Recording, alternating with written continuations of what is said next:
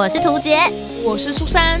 哦，那些工作上的鸟事，生活中的小确幸，嘘，还有那些小秘密，都在推送闺蜜谈心事。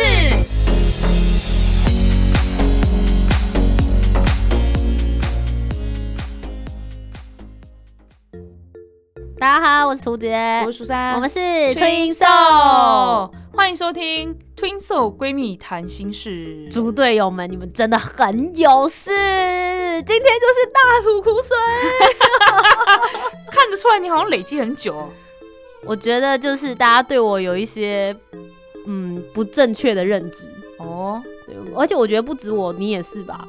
也是有一点点。对，我们今天就是有很多委屈，然后想说前面几集我们都聊一些就是很资讯类的，有人说我们好像是很八股又很无聊的 podcaster，我们才不是呢。好啊，好啊，那今天就来听听看啊，来啊，欠骂啊。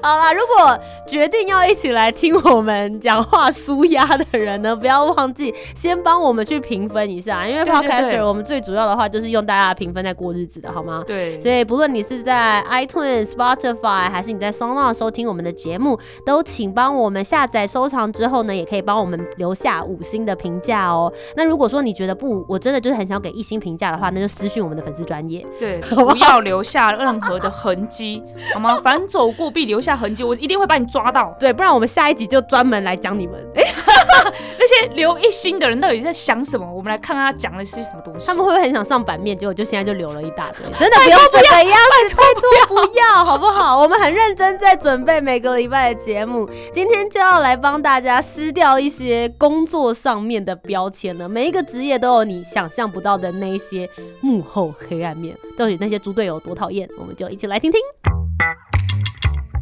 今天谈什么？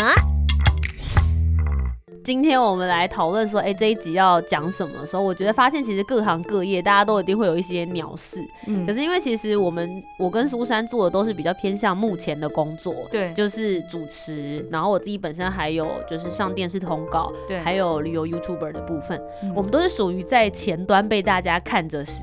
审视的人，对对，但事实上有的时候累积完一个作品，也许是经过非常非常多团队大家一起共同执行。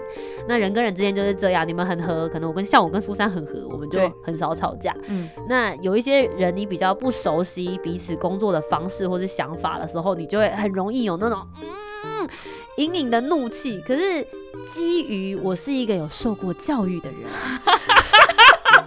对我们修身养性啊。对我们被社会化过，所以我们都会把这个怒气整坨就归归花会，我会把它闷在心里面，然后表面上面还是维持一定的和平以及微笑。对，但闷久了还是会蛮坏的，所以 我们就想说今天就拿出来，我觉得算是澄清大会啦，也有点像，有点像，对对对。因为我觉得对大家来说，就是这一些误会，有的时候会造成我在荧幕上面，或者是我们对外的时候。呃，不是你所想象的，你看到呈现的样子，也许我们自己也不想这样。对对，很现实。对，因为其实我觉得我最常遇到的，像今天要跟大家分享的第一个，我觉得是电视节目，因为这最直接可以接触到非常多不同观众族群的，真的是男女老少通通都有。那因为我上的节目类型也比较广一些些，所以就会有各种不同的粉丝针对我在里面的表现，会给我一些。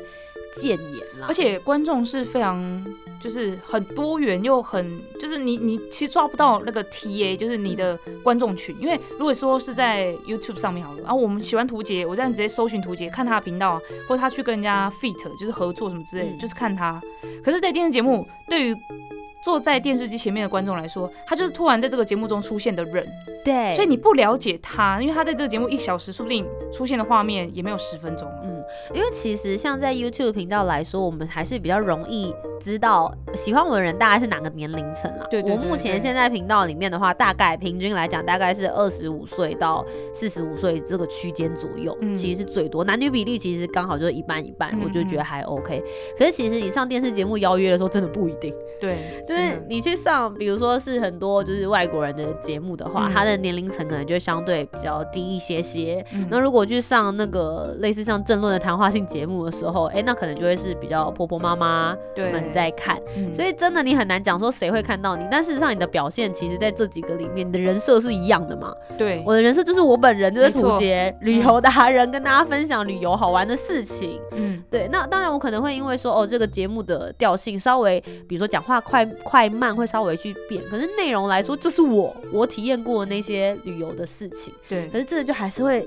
遇到一些真的是让你觉得啊非常阿杂的事情，比如说像第一个，我们去录影的时候，我通常都一定会有节目脚本。对，那苏珊，你觉得节目脚本要讲什么东西是谁来决定的？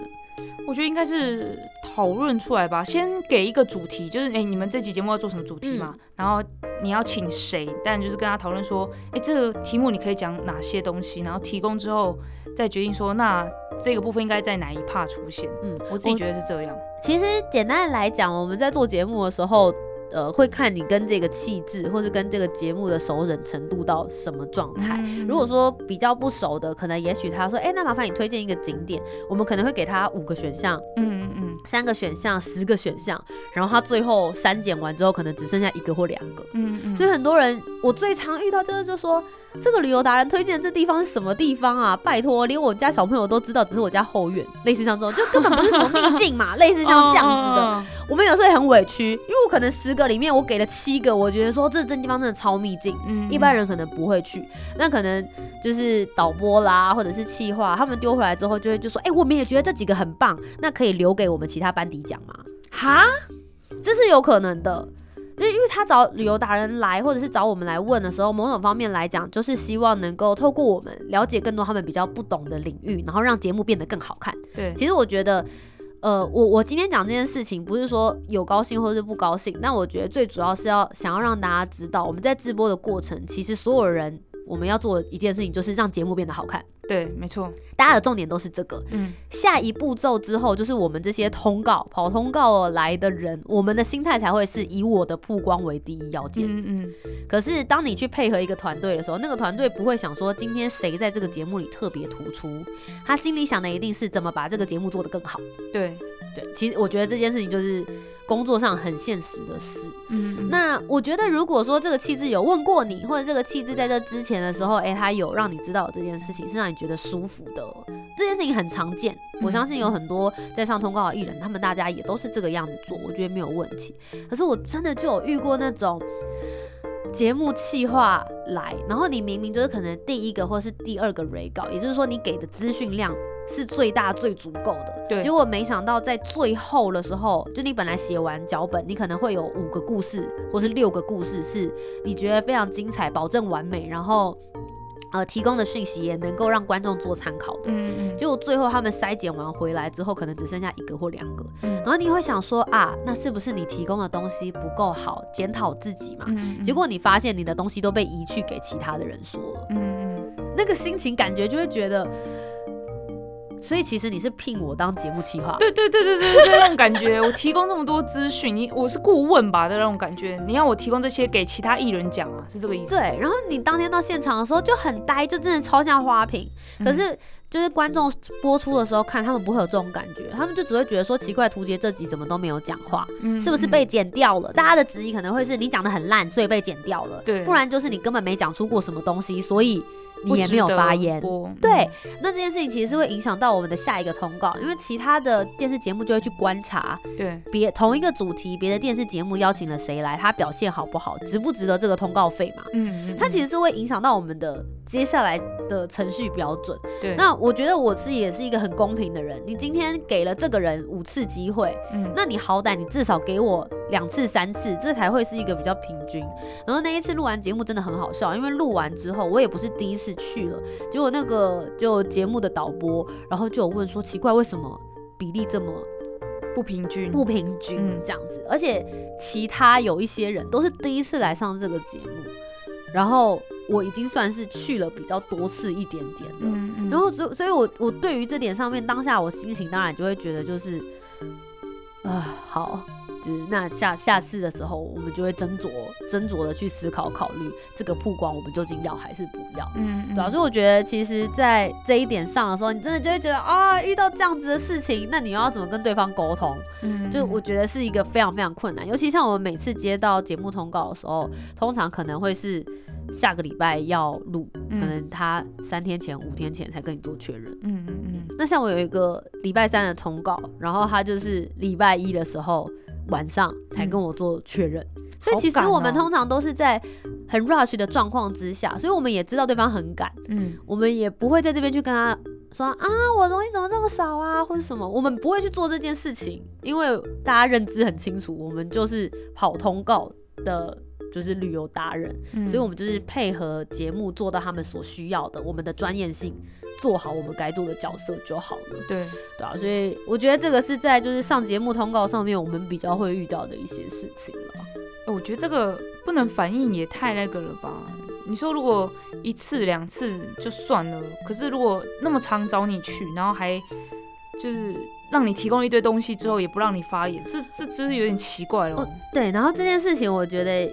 最让我们有一点点会心情不好的原因是，当然一般气质他们一定都会想说，我先确认哪些故事我们要使用，然后我们再找相关的素材，比如说呃影片啊或者是照片素材，然后提供给他们。那旅游类最麻烦的就是，比如说我提供了八个景点，对，这八个景点。我不可能是在这一个月突然去玩的嘛？对，我一定是累积了我大量的资讯，然后我玩过很多个地方之后，我挑出我自己觉得精华给你。嗯，所以也许它是散布在我五年间的资料夹。对，大家如果有管理过你的相机、手机资料夹的人，就会知道其实蛮崩溃的。真的，真的。对，按照年份，然后月份什么很细。哎，我我上个月去绿岛。就拍了三千多张照片呢，你去这样子思考就好了。我光是要筛选出这个东西的话，我可能就要花一点点时间，每一次可能至少十到十五或者是三十分钟好了，就每一个景点的地方嗯。然后当时这个就是也有一些节目企划，它的方式就会变成是说，我希望你把所有的照片全部都提供来，然后我用照片来去做筛选，就一样，就是假设你你丢了八个景点，然后。我整理到半夜，可能给了大概四五个小时左右的工作时间，把八个景点丢给他，结果最后回来他只用了两张照片一个景点的时候，你的心情是什么？真的是崩溃。那他拿那些照片跟影片到底是想要之后干嘛？就满肚子脏话的，你真的就觉得，那你干嘛浪费我时间？你你直接一开始就跟我讲清楚，因为其他人也想推荐这个地方，所以你决定把这个的推荐权给那个人。好，那就让他去做这个处理，那不就好了吗？嗯，对，甚至是你录完之后，你后置，哎，你需要这些照片，我再一一提供给你，其实也不是不行嘛。嗯，对，但他就是不这么做，他就是要把所有人的东西全部都搬去之后，然后再一瞬间的筛选掉。哎，怎么办？我突然想到一件事情，李哥，我最近也遇到了这个很阿杂，也是这样，就是让很多人白做工这件事情。我觉得很糟糕。我对，因为我觉得其实我们都是真的，他大家都会想说啊，你上节目通告是赚很多钱。No，我们这些跑通告的，尤其我又这么小咖，嗯，我们那的时候去，哎，最近我们才算过说，哎，如果以我真正有在旅游业工作的资历来讲的话，了不起大概十年左右的时间，但其实还是比很多的前辈菜。我们这个资历，然后上节目通告了不起，真的是几千块钱而已，嗯，真的。然后你还要，你会说啊，几千块，你只要上上节目讲讲话就有了。这是我累积前面跑了这么多，不论是照片、影片，我的心得比较、逻辑分析下来之后，所真心推荐出来的东西。大家真的觉得只值这几千块吗？嗯，真的很。我觉得白做工这件事情是让人觉得心情最不好的啦。嗯，因为我可能不好意思讲那个 到底是谁白做工，反正因为哎呀。还是可以讲，反正对啦，就是某单位的长官了，好不好？因为我们想要就是邀访部队的弟兄姐妹们嘛，那我当然就是希望大家推荐一些哎很有话题性、亮点人物啊。那我们现在国军在推社团，那当然也会希望说，哎，有不错的社团，然后大家在工作之余有一个兴趣，然后做的很好的，可以分享给大家。然后我就是跟各个司令部去做协调啊，希望他们可以推荐不错的。是，然后就某司令部的。某一位长官就是算承办人吧，然后他就给下面各单位的人，就是因为我们就是等于一个单位一个就好，因为我们是每个礼拜的节目，对。等于一个礼拜只要一个单位一个人就好。然后第一次来的资料呢是两个人，我以为他就是刚好两个礼拜，因为同一个军种，我想哦同一个军种两个礼拜刚刚好，啊谢谢谢谢，然后就访问，访完没想到另外一个单位突然又丢了两个资料给我，想说哎怎么回事？就一看他们的访问时间竟然是同一天，我在看一开始拿到的也是同一天，也就是他们同一天推荐了两个人给我，嗯他们想说为什么要做这件事情？不是跟你说一个人就好，一个礼拜一个吗？嗯然后我怕大家不清楚这个状况或是怎么样，我就请我们的承办人也去跟各承办人讲说，诶，这个部分的话，只要派一个人就好了，不用这么多重复人，也不用白做工，因为他们要提供很多资料给我，对，我才能访问他们。嗯然后这件事情明明就很早就已经讲了，然后也因为疫情的关系，本来是希望他们来现场，后来是说那就 call out 这样子，就不要来现场了。然后也这件事也是都先提前都讲了，就说请大家不要再，比如因为有些在比如说马公啊，或者是在金门啊，嗯就不要他再去买机票跑过来干嘛的，就是我们现在就是 call out，大家都方便就好。然后呢，因为这是我们是按照军种去轮嘛，所以又轮到这个军种了。就竟然又给我两张一模一样，就是同一天两个资料。我想说这怎么回事？不是之前已经讲好了吗？然后还打电话来说，哎、到底有没有要专访？他们已经准备要飞过来了。嗯，然后我就想说这样不行，我直接跟这个对方承办单位对负责人讲这件事情，说，哎、之前有说就是以后就只要派一个人就好，什么之类的。嗯嗯，就他竟然跟我推掉，就说我不知道这件事情有有有通知吗？我不知道，我不知道。我说不知道，之前就已经跟各司令部联络，然后你们都嗯确定有这件事情，然后说哎、那他们就不用来了，因为我们都用电话 call 这件事情。他他他不都不知道，又跟我推超干净的，然后说好没关系，那现在我告诉你，希望您可以再告诉下面单位，以后不用这么麻烦，只要派一个人来就好，然后都是用 call。他说好好没问题没问题，然后又绕回来，又到那个军总。又给我两个人，然后我想到底是怎样？不是已经讲好了吗？到底为什么要一个单位派两个？然后我就受不了了，我就直接再打一次电话，因为其实我只是主持人，我不是承办人。其实承办人对承办人会比较算是对等的关系啦，对比较嗯妥当啦。可是因为他们都是军职人员呐、但说老实，就是承办人跟承办人之间的沟通，那你才是最后执行者。没错没错，这超烦的。然后我就变成说，我不知道他们到底在干嘛，我要一直不断确认确认确认确认，嗯，然后我才能执行做这件事情。可是会压缩到我自己的时间。对啊，然后我就再打电话去给那个承办人，然后跟他说这件事情，他就开始摆烂了，就直接说哦没关系啊，就还是给你两个，你自己挑啊。我说你给我这两个人，那其中我不访那一位，我是不是又要再打电话去？对，要说哎、不好意思，我们又没有要访。如果人家很期待怎么办？因为大家有这个，就像是被发通告感觉，就会很兴奋、很开心，也希望可以上节目。然后我就说那这样我还要去联络这样子，他就说哦没关系，啊，你不要管他们。我说 我说他们都知道我不联络他们等于不访吗？他说没没关系啊，没关系，你就不要访他们，不要管他。然后因为他刚好给了一张资料，是里面什么东西都没有，只有基本资料，那些什么呃经历啊，或是什么感想嗯故事都没有。然后我想说，哎、你是承办人，你都不看一下资料，直接寄过来哦。然后我就问他说，哎、不好意思，我看到有一个这个里面都没有资料，哎，那怎么回事？其实我就想刁他说，你连资料看都不看，就直接传给我是有事吗？结果他就说，哦，那你就不要仿他。Hello，是在 Hello，就是有这种人呢、我真的是傻眼到一个不行。对，就希望有在听这个节目的长官也不要特地来问我，不用去找是。谁了。对对对对，我就是想骂他，放过，他好吗？对，那希望他有在听，他才不会就是听呢、他下一次就会把表格确认清楚，到底有没有再 send 过来。真的，哎、这种真的很糟糕。我就想，你为什么让底下的人一直白做工，然后还要我去跟人家道歉，不好意思什么的？哎、可是我真的像我也有节目，然后是会有长官指派的人选的，嗯我就觉得这个时候其实上面的长官，我们执行有的时候真的。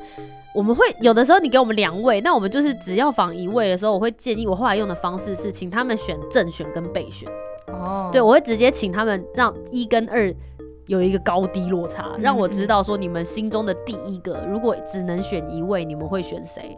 那如果一我真的，比如说他的故事给的不明确，或者是呃他当天时间不行等等的话，那我才会去选备选。嗯。我觉得我会用这样子的方式啊，就是让执行的人如果能够有在选择上面越明确，毕竟嗯。其实我不晓得我是有很有选择性障碍的人，嗯。所以我就会跟苏珊一样，会想说他们两个感觉都不错，我们都没有接触到本人，如果都只有几条资讯，能够去筛选的话，我觉得对他们其实也还蛮不公平的。对啊，对啊，所以也许用这样子的方式会稍微好一点点。对我来说没有用啦，就正取被取这件事没用。有用的话，我就不会烦恼到现在，是那个人的问题。长官，长官，长官，反正长官，我我我我我知道我 freelancer，所以我没有什么包袱，好不好？希望大家就是一线传一线的时候，让每一个包袱变得干净一点啦。没错，干净利落的话，我觉得执行起来也会越符合大家真正想要出来的效果跟感觉。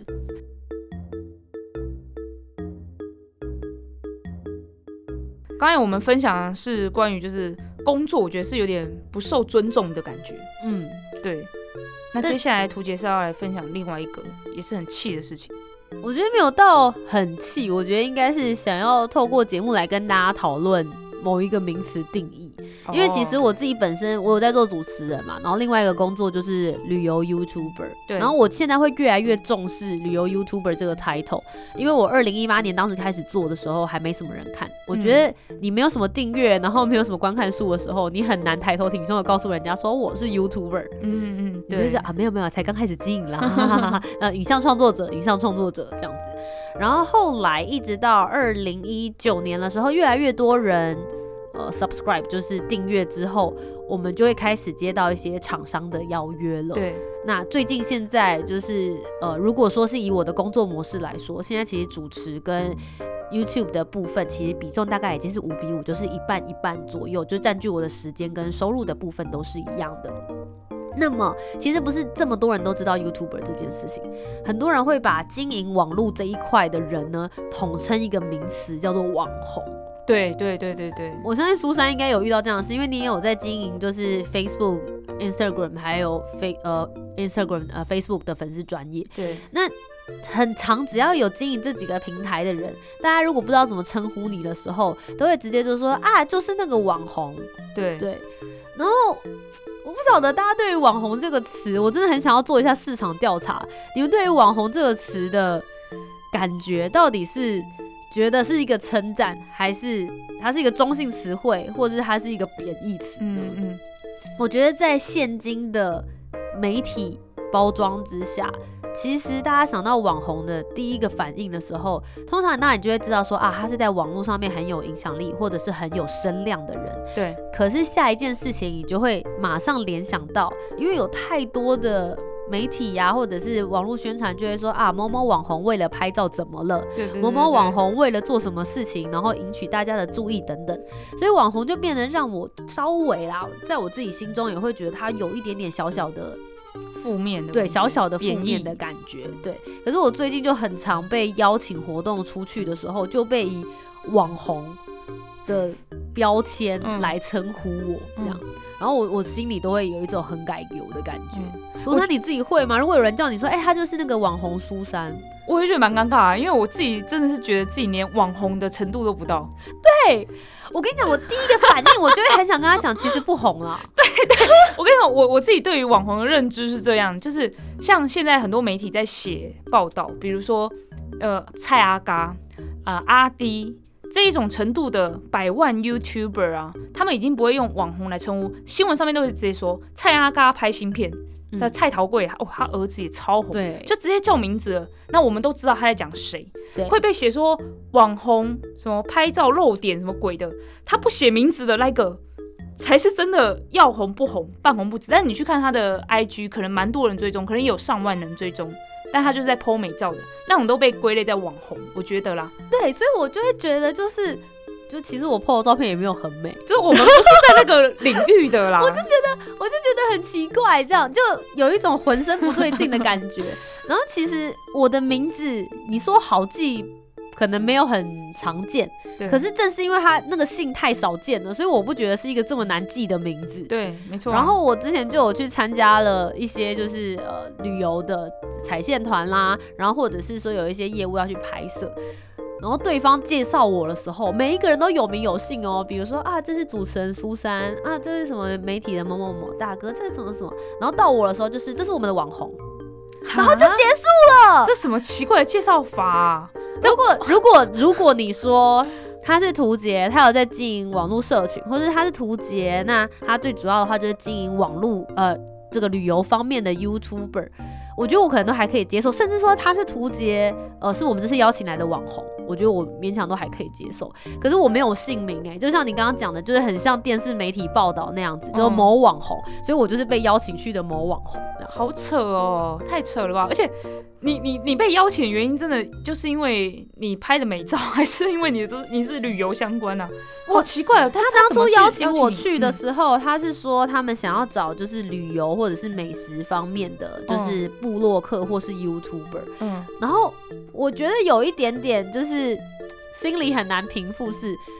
部落客的时候，他们也会说他是部落客，嗯他也不会说他是网红。对对，可是直到我的时候，感觉很像是我乏善可陈，所以嗯 才说我是网红这样。嗯然后我一开始听到的时候，我都会反驳，我就会跟他讲说啊，其实也不红啦。然后我最主要我的本业是主持人，大家感觉很像就是我们没有 care 你是主持人，你就是网红的那个嗯态度，然后就就就把主持人这一块抹掉，然后继续讲。可是你知道，毕竟我做主持人这个行业也就是十年了，嗯所以对我来讲，我就觉得主持人才是我的本体。对 你你理解我意思？对啊然后我就觉得说好，我就一直在想说要不要调试一下我自己的心态。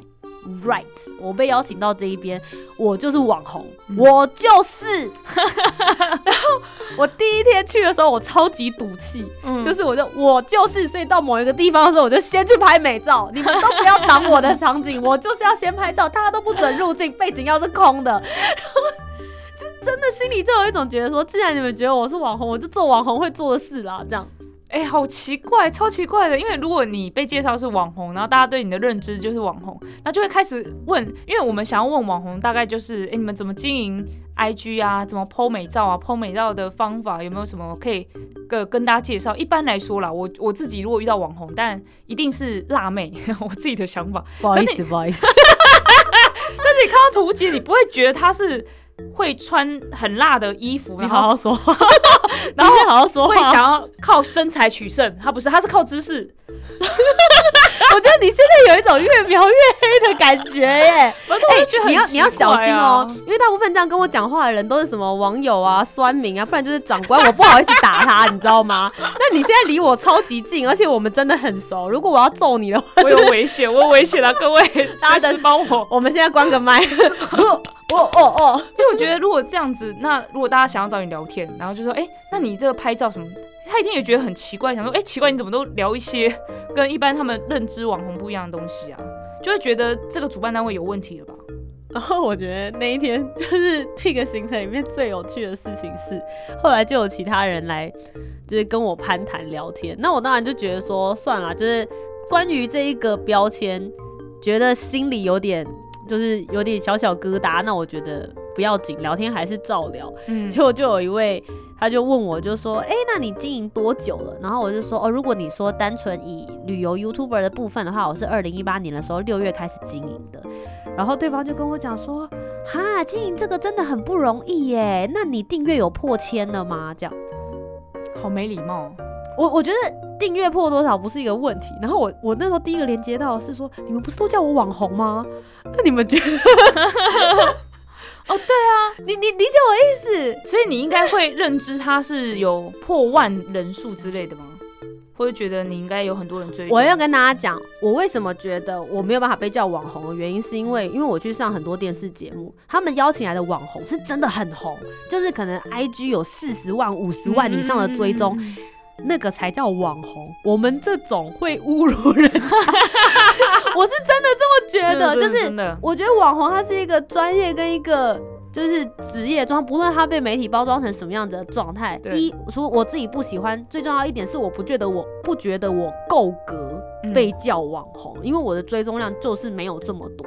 对，然后，所以我觉得我稍微可以比较接受的，应该是大家用英文讲的就是 KOL。对对对对就对，呃 key opinion person，他就是你在某一个领域或者是某一个专业，你是具有你自己的这个专业发挥的声量，然后可以好好的讲出某一种方面的这个专业言论的。对我觉得这个是我好像勉强还可以接受。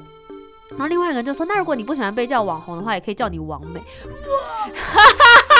哎、这个人真的是。啊，你们觉得王美会生气吧？又黑又矮又胖的王美很难找哎、我跟你说，哎、哎、你们真的是，我觉得那那位就是跟你讲话那位，他对于网红王美的定义真的是跟一般人有出入哦。我觉得我是不是应该要开一个什么什么呃网红王美定义小教室？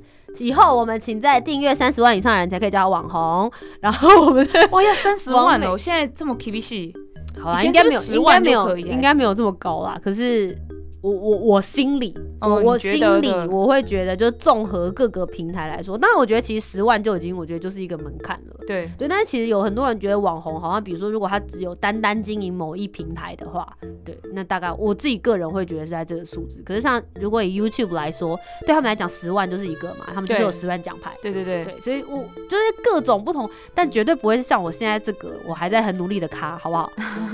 请不要侮辱就是网红网美们，他们如果被发现跟我摆在一起，他们可能会生气。我的心态真的是这样，但我后来就一直在调整我的心情，我就想说，是不是我应该就是认命的接受它？